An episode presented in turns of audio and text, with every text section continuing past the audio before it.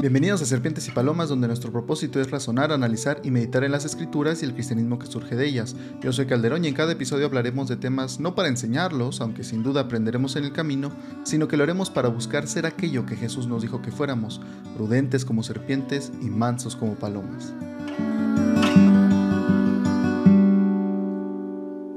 Hola, espero que estés muy bien, espero que estés teniendo una muy buena semana, que, que Dios te esté bendiciendo ya esta última semana de febrero, cuando está saliendo este episodio. Vamos a terminar ya el mes de febrero del 2024 y gracias a Dios vamos a cumplir ya dos meses que sí subimos un episodio cada semana. Espero que ya al menos haya creado en ti la expectativa, si eres de los que nos escuchan cada semana, de saber que el lunes hay episodio, aun si no lo publico o aun si no te llega la notificación, que, que te recuerdes tú mismo y sepas que hoy hay un episodio. Y el día de hoy quería platicarte de algo que es un tema que a mí me gusta mucho, bueno, un pasaje más bien, que me gusta bastante. Ya lo he enseñado algunas veces, creo que es de esos pasajes porque es tan conocido, es el del buen samaritano y puedes ir a buscarlo de una vez, está en Lucas 10, 25. Eh, Como es de los pasajes tan conocidos, es fácil de pronto platicarlo con las personas que quizá no están tan familiarizados con la Biblia. Quizá no conocen tampoco la historia tal cual de la Biblia, pero han escuchado del buen samaritano, ¿no? Es una frase que, que se usa bastante eh, para referirse a alguien bueno. Es, en las noticias es muy común escuchar un buen samaritano ayudó a tal persona o cuando se cuentan historias y quizá no se sabe quién fue la persona que, que ayudó a alguien más. Eh, y al contarla a esa persona o a alguien más, eh, al recordar una vida o algo, un suceso, llegan a decir, y un buen samaritano se paró a ayudar, y un buen samaritano, o gracias a un buen samaritano se alcanzó cierta donación o cierta cantidad. Entonces, esta es una idea muy común, el concepto del buen samaritano, pero no sé si tú te has puesto a pensar, incluso si hayas leído la historia o si no la hayas leído, tal cual de la Biblia, eh, pues la importancia de, esto. Jesús fue el que dio la parábola del buen samaritano, pero ¿qué es un samaritano? Eh, samaritano significa algo bueno o no. Si has escuchado episodios anteriores y, bastante anteriores, hubo alguno en el que platiqué sobre los samaritanos, no este buen samaritano, sino una, sino una mujer que era samaritana. Y ahí expliqué un poco el contexto, ahorita lo voy a hacer de nuevo cuando lleguemos a ese personaje. Pero sí quiero que tenga esto en mente que en general en el mundo, en, este, en esta parte del mundo, en Estados Unidos hay incluso organizaciones que se llaman el buen samaritano, obviamente en inglés, pero esta idea es entendida, ¿no? Alguien cuando se refiere a buen samaritano se refieren a alguien que hizo algo bueno, una buena persona, alguien que hizo una buena obra. Y entonces vamos a ver realmente qué quiere decir la Biblia sobre eso, porque creo que es muy conocida la parábola, incluso más bien por el nombre quizá, o quizá alguna vez te ha tocado escucharla tal cual que alguien la cuente o, o la resume o hace una paráfrasis de esto, pero es de las más conocidas y al mismo tiempo es de las más malentendidas, porque precisamente esa idea de que el buen samaritano, o la parábola más bien, está hablando y nos está diciendo que seamos buenas personas, no es realmente el mensaje que Jesús está mandando. Y aquí suena, puede ser conflictivo como lo imaginamos, porque puede alguien decir, ¿cómo entonces estás diciendo que Jesús nos dice, mm, realmente no nos dice que seamos buenas personas y esa no es eh, la respuesta correcta ni la pregunta correcta.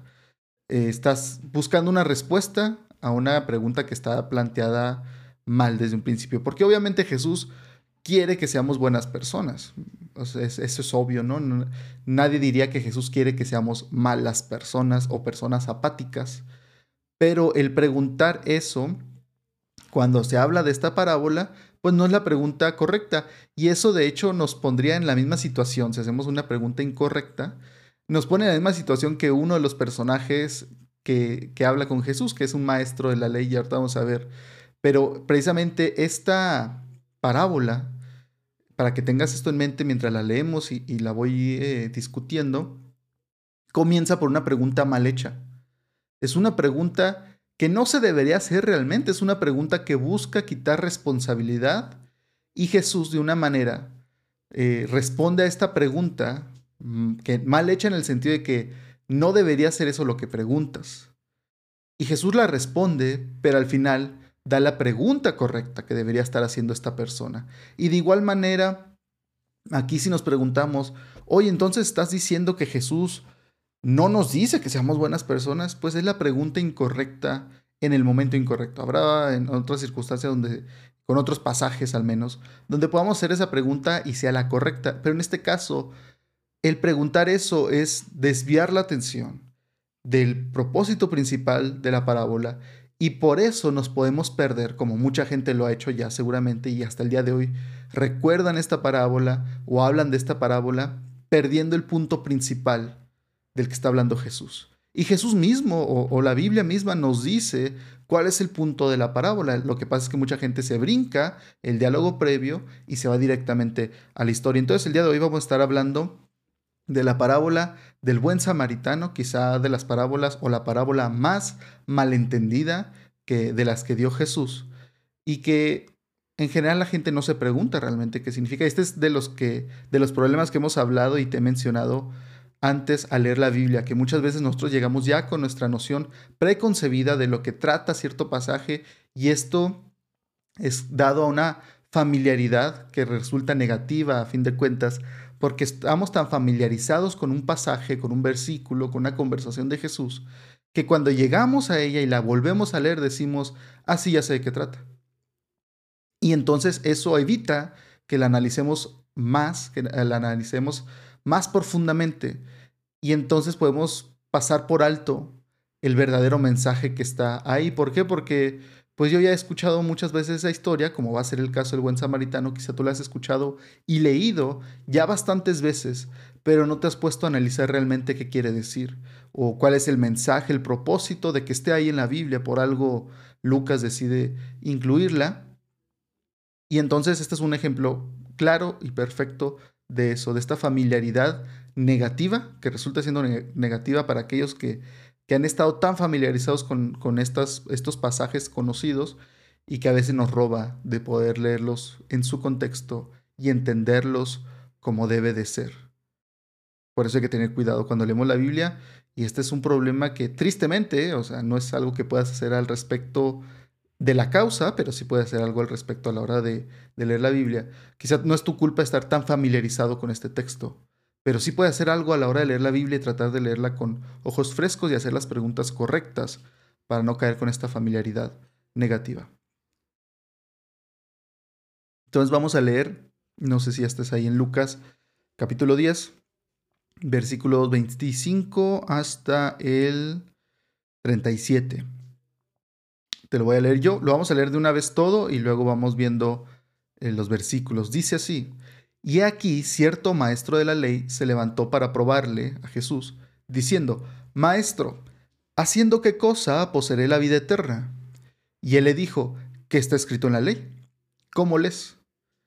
Él le respondió diciendo, le respondió con la Biblia, Amarás al Señor tu Dios con todo tu corazón, con toda tu alma, con todas tus fuerzas y con toda tu mente, y a tu prójimo como a ti mismo. Esto lo puedes encontrar en Levíticos 19, 18 y Deuteronomio 6, 5.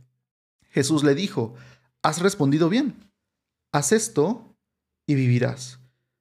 Pero él, queriendo justificarse, le preguntó a Jesús, ¿y quién es mi prójimo?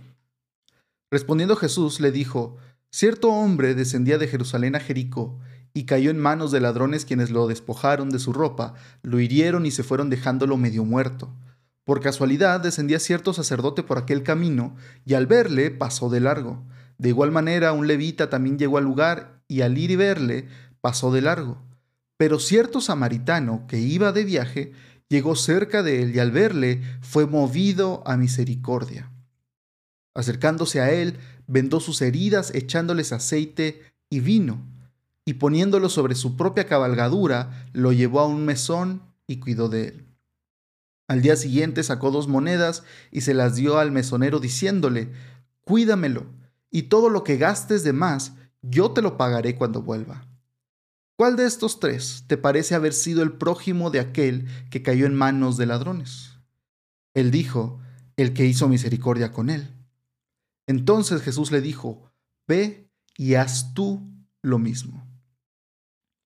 Y aquí quizás si ya tenías en mente lo que te había platicado, notaste estas cosas interesantes y no te preocupes si algunos términos o palabras te parecen extrañas, ahorita los vamos a ver poco a poco. Pero entonces tenemos que este diálogo previo a la parábola misma, que muchas veces tenemos el subtítulo, que recuerda que los subtítulos no vienen en el texto original, están ahí para ayudarnos a segmentar las historias, que llega a ser bueno y también llega a tener sus puntos negativos. Pero aquí, eh, en muchas parábolas tenemos que tal cual Jesús dice, bueno, el subtítulo dice parábola de tal y comienza tal cual Jesús hablando. Aquí tenemos un diálogo previo. Quiere decir que hay información que necesitamos conocer antes de escuchar la parábola.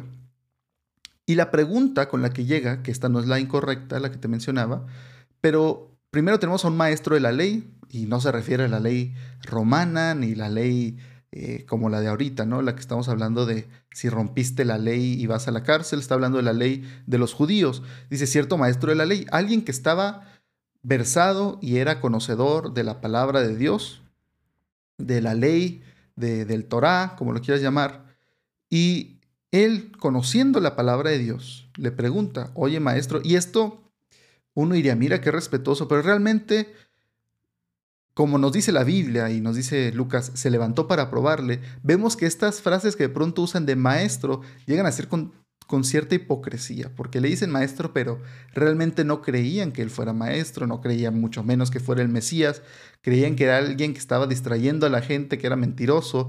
Entonces cuando leemos estas frases de, oye maestro, son este tipo de personas que quieren congraciarse con los demás y, querer, según hablarles bien, y esto es a lo que llamamos la hipocresía, de te hablo bien, pero realmente lo que pienso de ti es otra cosa por completo. Este es el tipo de persona que le está haciendo la pregunta a Jesús. Le dice, oye maestro, ¿haciendo qué cosa poseeré la vida eterna? Él ya conoce la ley, él sabe. Por eso Jesús eh, obviamente reconociendo que es un maestro de la ley, le dice, bueno, que, está escrito en la ley, que está escrito en la palabra de Dios, ¿cómo lees? ¿Qué entiendes?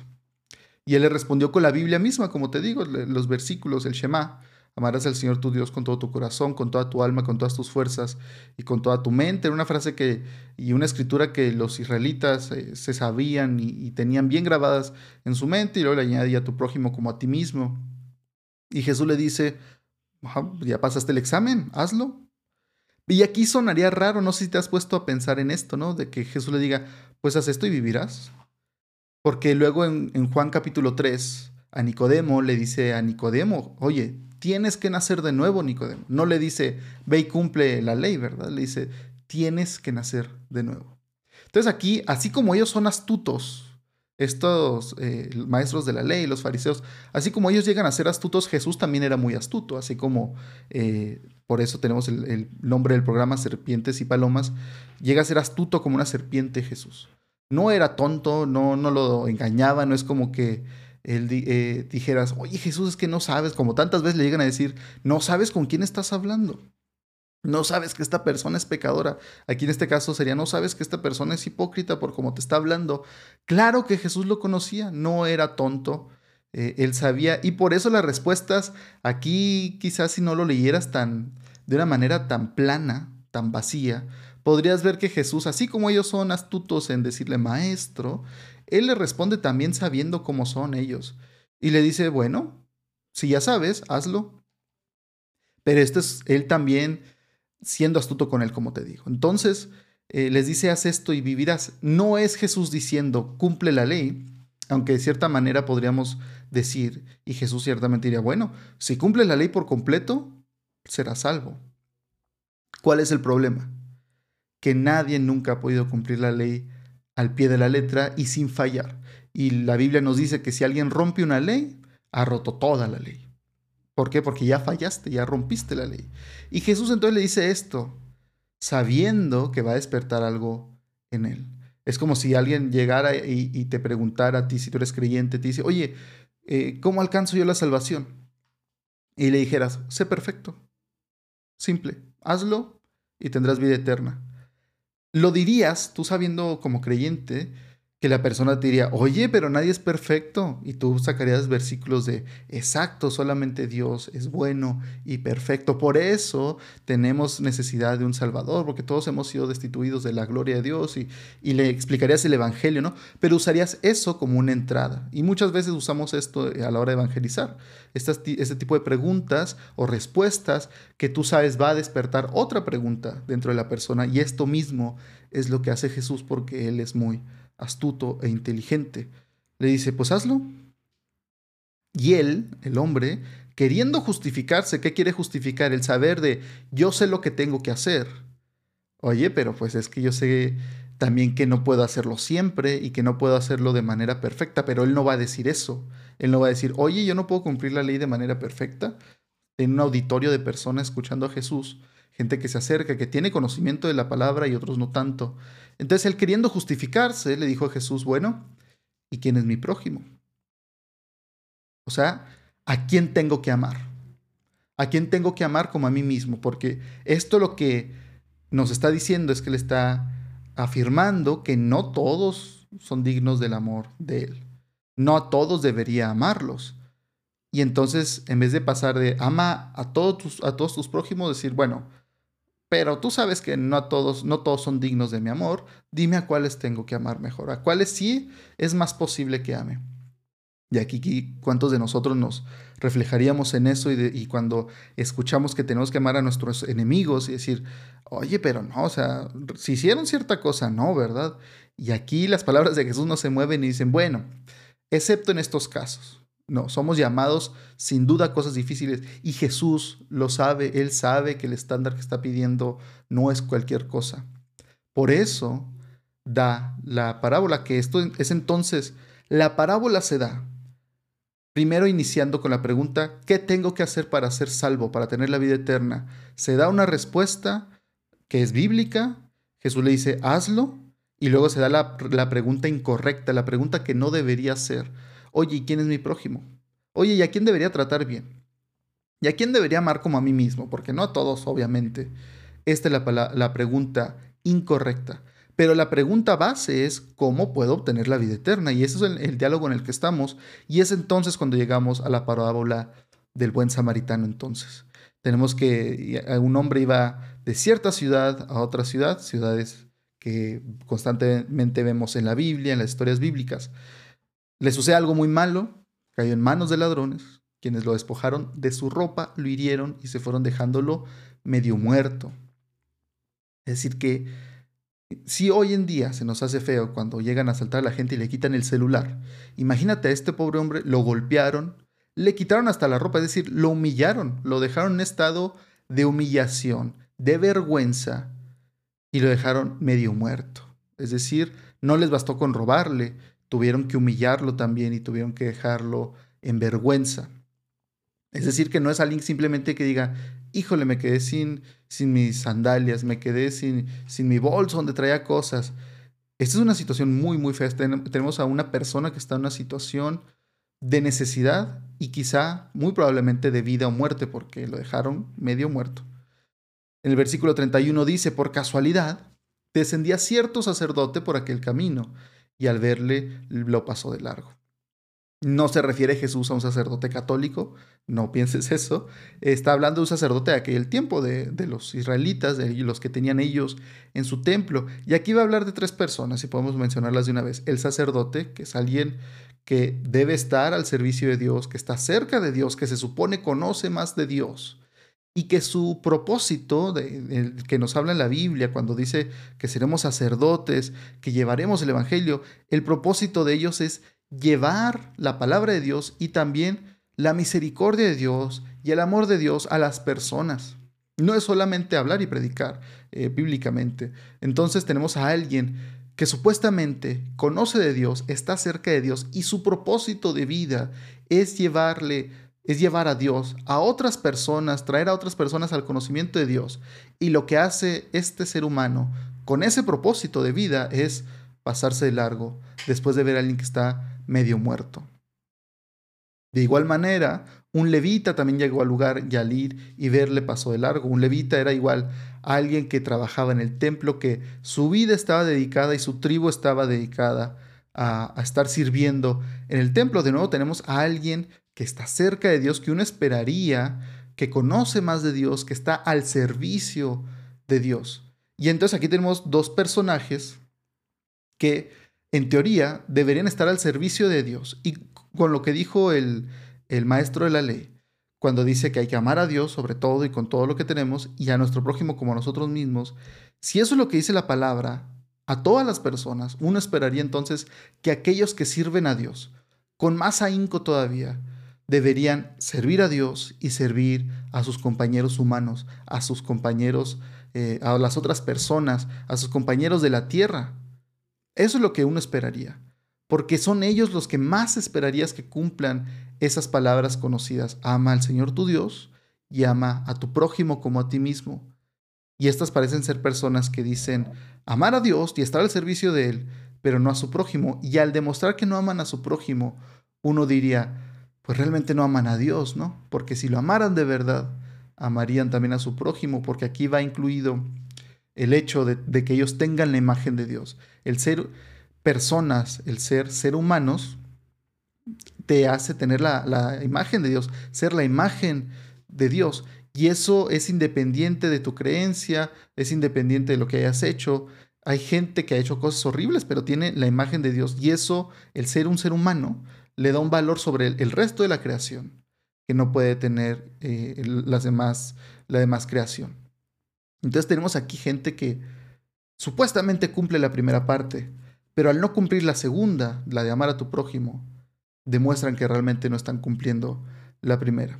Pero luego tenemos a él, que se acerca a él, alguien que es un samaritano. Dice, pero cierto samaritano, que iba de viaje llegó cerca de él y al verle fue movido a misericordia. Primero, un samaritano era alguien que era, no era un judío puro, entonces los demás judíos lo veían como menos, es decir, era menos que una persona. ¿Por qué? Porque se atrevieron ellos desde generaciones atrás a mezclarse, eran judíos que se mezclaron con otras personas de ahí de, de, la ciudad de Samaria, y entonces los judíos los veían como menos. Por eso también la mujer samaritana a Jesús cuando habla le dice, oye, tú no deberías ni siquiera hablarme, ni dirigirme la palabra, eh, de por sí porque tú eres judío, yo soy samaritana y además yo soy mujer y tú eres hombre, menos. Pero entonces ellos eran vistos muy mal, como animales casi casi. A Jesús un día lo insultan diciéndole que es un samaritano.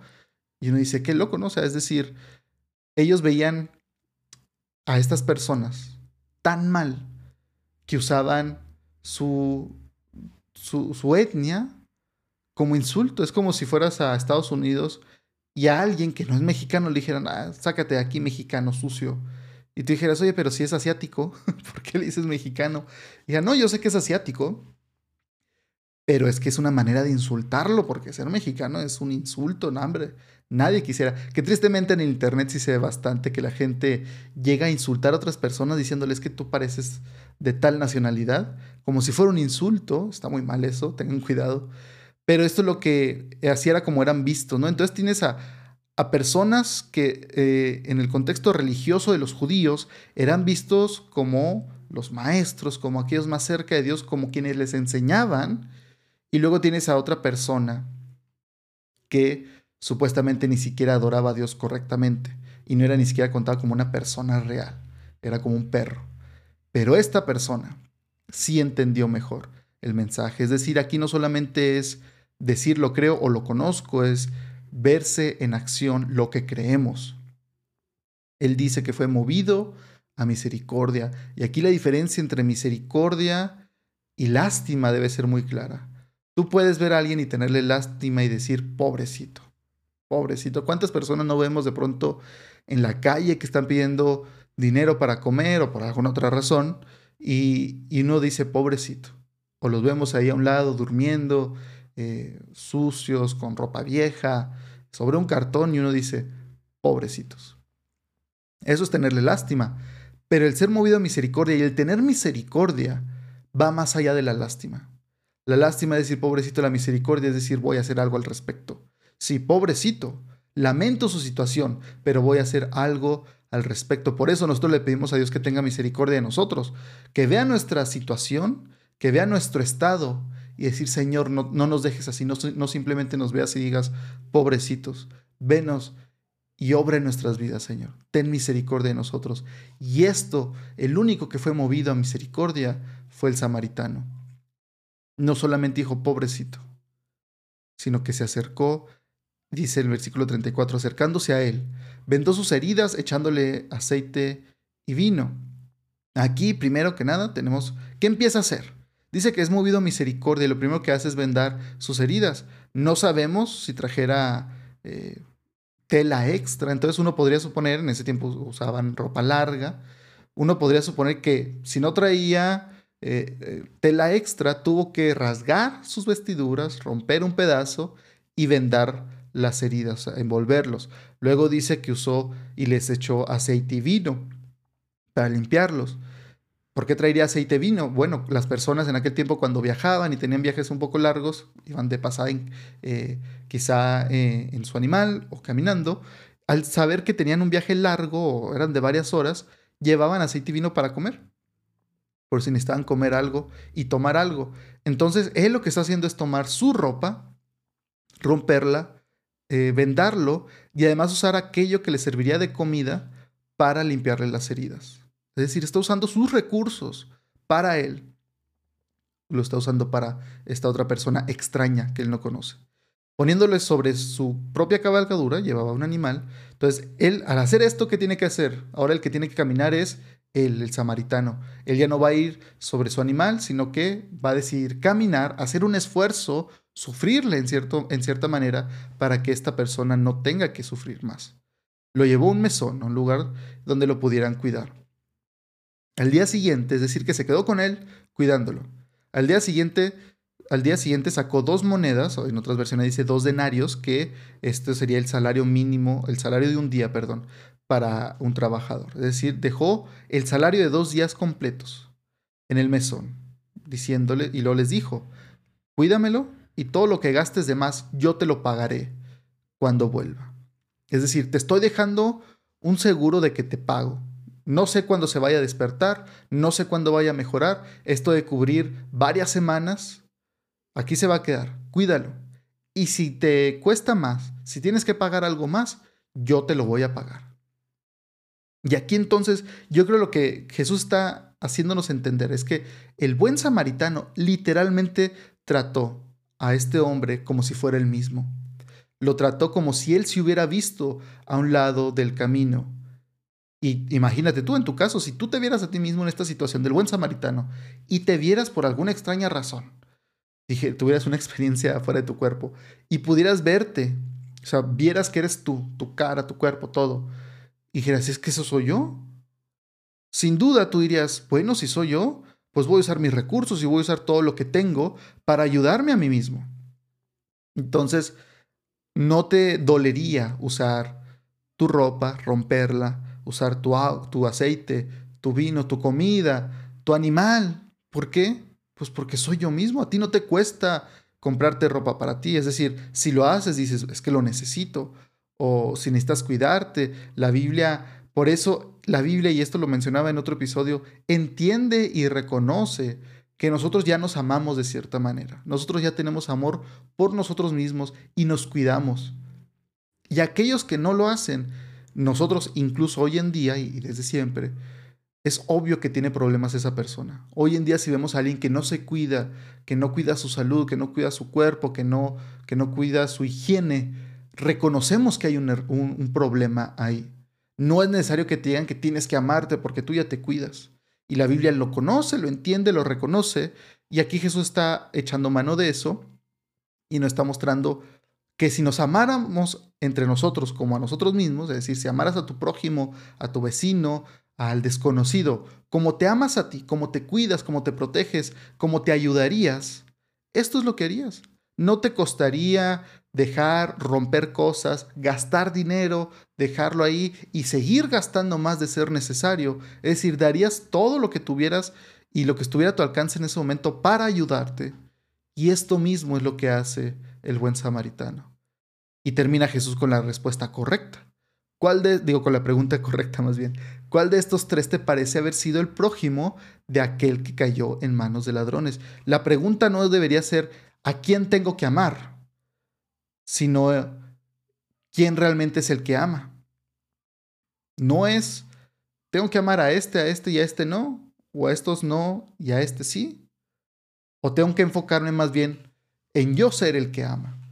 Aquí no se trata de a quién tengo que amar, sino realmente en si voy a amar o no. Esa es la respuesta. La pregunta, perdón. ¿Voy a amar o no voy a amar? Porque si decido amar, ahí ya no hay preguntas de pero a quién, en qué momento, en qué situación, cómo no. Decides amar. ¿Cuál de estos tres te parece que fue el prójimo? ¿Realmente es, vas a actuar tú como el prójimo o vas a poner excusas? Y el hombre le responde, el que hizo misericordia con él, el que hizo misericordia, no el que sintió misericordia, el que hizo misericordia. Esto es algo activo, la misericordia no se queda en pobrecito, es aquel que actuó sobre esa misericordia. Y Jesús le dijo, ve, ya es tú lo mismo. Y ahí termina la, la parábola. Y uno diría, bueno, entonces Jesús está diciendo, si la pregunta inicial era, oye, ¿cómo puedo tener la vida eterna? ¿Será que Jesús no está diciendo, ama a Dios y a tu prójimo de esta manera como a ti mismo realmente? Haz esto y serás salvo. ¿Será que Jesús no está diciendo entonces que la salvación es por obras? ¿Será que Jesús no está diciendo, sé buena persona?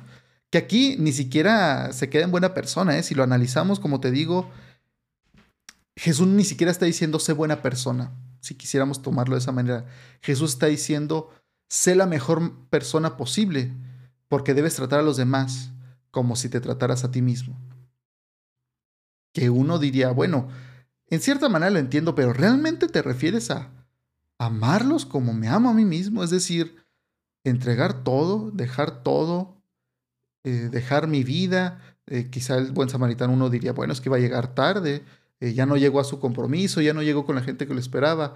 Pero uno diría, pues sí, pero si yo me viera ahí tirado en la calle, sin duda me levantaría y, y si nadie me quisiera ayudar, diría, no importa, pues yo tengo que ayudarme, yo tengo que salvar mi vida, yo tengo que asegurarme de que nada me falte.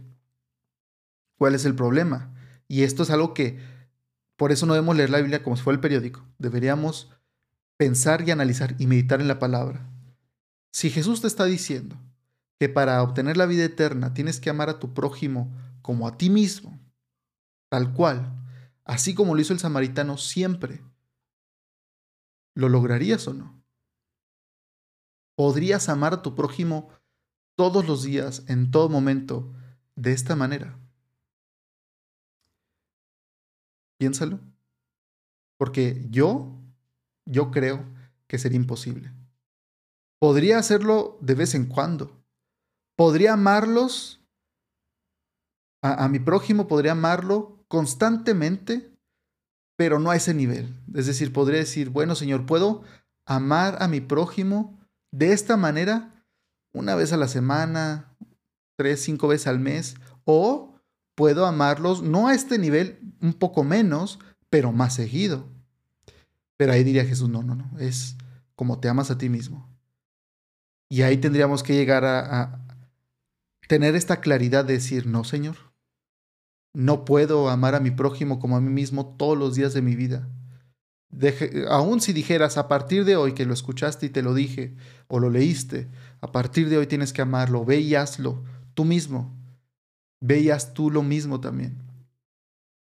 Tendríamos que decir, no, Señor. Puedo intentarlo y puedo tener cierto amor, pero amar a mi prójimo como a mí mismo todos los días, a todos mis prójimos, a todos mis vecinos, a todos los extraños, uno tiene que reconocer sería imposible. Y yo creo que, que Jesús te diría, exacto. Por eso la vida eterna no depende de esto. Porque si dependiera de esto, y yo creo que Jesús diría, claro, si lo puedes cumplir, serás salvo. ¿Cuál es el problema? Que nadie lo va a poder cumplir. Nadie lo va a poder cumplir. Pero entonces aquí es donde viene la, la claridad y el entendimiento de decir, bueno Señor, entonces, ¿cómo le hago? Y aquí Jesús en otra parte de la escritura diría, lo que es imposible para el hombre es posible para Dios. Y en esa ocasión también es, es algo similar. Llega alguien, le pregunta a Jesús, oye, yo he cumplido la ley desde que soy joven, yo he hecho todo lo que se tiene que hacer. Y Jesús no se pone a decir, ay, ¿a poco has amado a tu prójimo como a ti mismo? No, no. Jesús dice, ok, como te digo, eras tuto. Y Jesús le dice, bueno, una sola, una, sola, una sola cosa te falta. Ve y vende todos tus bienes y dáselo a los pobres. Y dice la Biblia que ese joven se fue triste porque tenía muchos bienes, porque era muy rico. Es decir, él dijo, no, eso no lo puedo hacer. Y los discípulos, viendo esto, le dijeron a Jesús, oye Jesús, pero entonces ¿quién va, quién va a poder ser salvo si él que ha cumplido la ley, supuestamente, ¿verdad? Si, si tomamos su palabra, él ha cumplido la ley, pues solamente lo único que no hizo fue vender todos sus bienes. ¿Quién de nosotros ha vendido todos sus bienes? Sin saber que, según el libro de Hechos, lo harían. Pero eh, ellos seguramente veían eso y dicen, no inventes, yo tampoco he vendido todos mis bienes y yo sin duda he fallado mucho más que ese joven. Y Jesús le dijo que él tampoco puede entrar en el reino de los cielos así. Y le dicen entonces, oye, entonces, ¿cómo? ¿Quién? ¿Quién va a poder entrar al reino de los cielos si ese es el estándar? Si él no pudo, ¿cómo, cómo lo haremos nosotros? Y es donde Jesús le responde, lo que es imposible para el hombre no es imposible para Dios, es posible para Dios. Es estaba diciéndoles de cierta manera, claro que ustedes no pueden, por eso vine porque ustedes no pueden hacerlo. Aquí lo que deberíamos entender es que Jesús no está diciendo, sí, sean muy buenas personas y hagan el bien cuando puedan, pero entiendan que no van a poder cumplir el estándar necesario de ser buenos para ser salvos. Ser buena persona no es suficiente. Ser bueno no es suficiente para alcanzar la salvación porque el estándar es muy alto. Tanto así que solamente el Hijo de Dios pudo venir cumplirlo y sufrir nuestro castigo para darnos acceso a eso. Y entonces llegamos a, ese estándar, no por nuestras obras, sino por la obra de Cristo que se nos es imputada a nosotros. Es decir, oye, tú no lo hiciste, no, pero como si lo hubieras hecho, eres perfecto. Oye, pero si yo no lo hice exacto, tú no pudiste hacerlo. Cristo lo hizo. Y al creer y aceptarlo como tu Señor y ponerlo como el Señor de tu vida, ha sido y ha recibido la justicia de Dios. Entonces Dios cuando te ve, no ve a esa persona imperfecta que nunca va a poder amar a su prójimo como debería hacerlo. Ve a Cristo que sí lo hizo. Y es la belleza del Evangelio. Aquí al final de la parábola del buen samaritano, no deberíamos terminar diciendo, gracias Señor, sí debería ser buena persona y voy a salir a ser la mejor versión de mí que pueda con las demás personas. Sin duda hazlo, pero no es como deberías terminar al leer esta parábola, deberías terminar diciendo, Señor, yo no puedo amar a mi prójimo de esa manera todos los días. Ni siquiera creo poder amar a mi familia así todos los días, en todo momento. Soy egoísta. Claro que voy a ver por mí primero. Quizá vea primero en ciertas ocasiones por otras personas, pero en todo momento no puedo, Señor. Y el Señor diría, exacto. Tú no puedes. Pero yo sí puedo.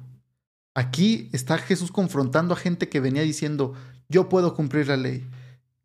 Y los despachaba, para, los despachaba, yo creo con ellos en la mente diciendo, no es cierto, nunca lo voy a poder cumplir.